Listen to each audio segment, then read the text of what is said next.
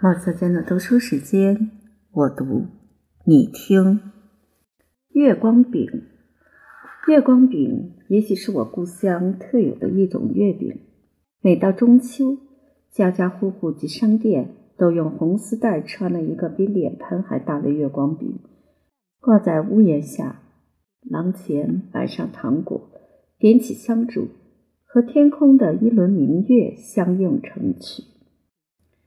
月光饼做得很薄，当中加上一点稀少的红糖，面上撒着密密的芝麻。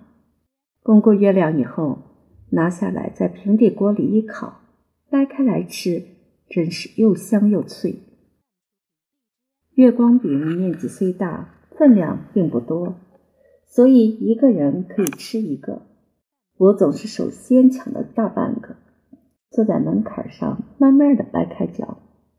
家里亲友们送来的月饼很多，每个上面都有一张五彩画纸，印的是嫦娥奔月、刘备招亲、西施拜月等等的图画，旁边还印有说明。我把这些五彩画纸抽下来，让大人们给我讲上面的故事。几年的收藏积蓄，我有了一大叠。长大以后，我还舍不得丢掉。时常拿出来看看，还把它订成一本留作纪念。我有一个比我只大两岁的表姑，她时常在我家度中秋节。她也喜欢吃月光饼。有一次，她拿了三张五彩画纸要跟我换一个饼，我要她五张，她不肯，两个人就吵起来。她的脸很大很扁。面颊上还长了不少雀斑，我指着他的脸说：“你还吃月光饼？再吃，脸长得更大更扁，雀斑就跟饼上的芝麻那么多了。”这句话真伤了他的心，就掩面哭泣起来，把一叠画纸撕成片片的扔掉。我也把月光饼扔在地上，用脚一踩，踩得粉碎。心里不免又心疼又后悔，也就哇的一声哭起来。母亲走来，狠狠地训了我一顿，又捧了个刚烤好的月光饼给表姑。表姑抹去眼泪，看看饼，她也望着母亲问道：“表嫂，你说我脸上的雀斑长大以后会好吗？”母亲扑着她的肩说：“你放心吧，女大十八变。”点张观音面，你越长大，雀斑就越隐下去了。母亲又笑笑说：“你多拜拜月亮菩萨，保佑你长得美丽。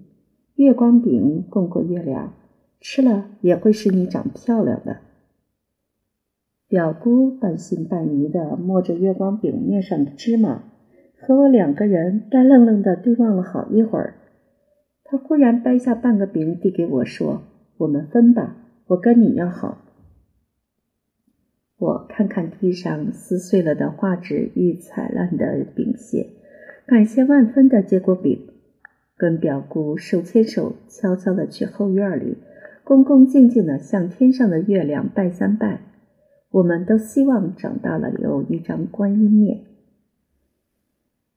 表姑长大后，脸上的雀斑不但没有隐去，反而更多了。可是婚后夫妻极为恩爱，他生的两个女儿都出落的玫瑰花似的。我们见面时谈起幼年抢月光饼和拜月亮的事情，他笑笑说：“月亮菩萨还是听我的祷告的。我自己脸上的雀斑虽然越来越多，而他却保佑我有一对美丽的女孩子。”台湾是产糖的地方，各种馅儿的月饼。做的比大陆上的更腻口，想起家乡的月光饼，那又香又脆的味儿，好像还在嘴角边呢。中秋节一年又一年，来了又过去，什么时候回家乡吃月光饼呢？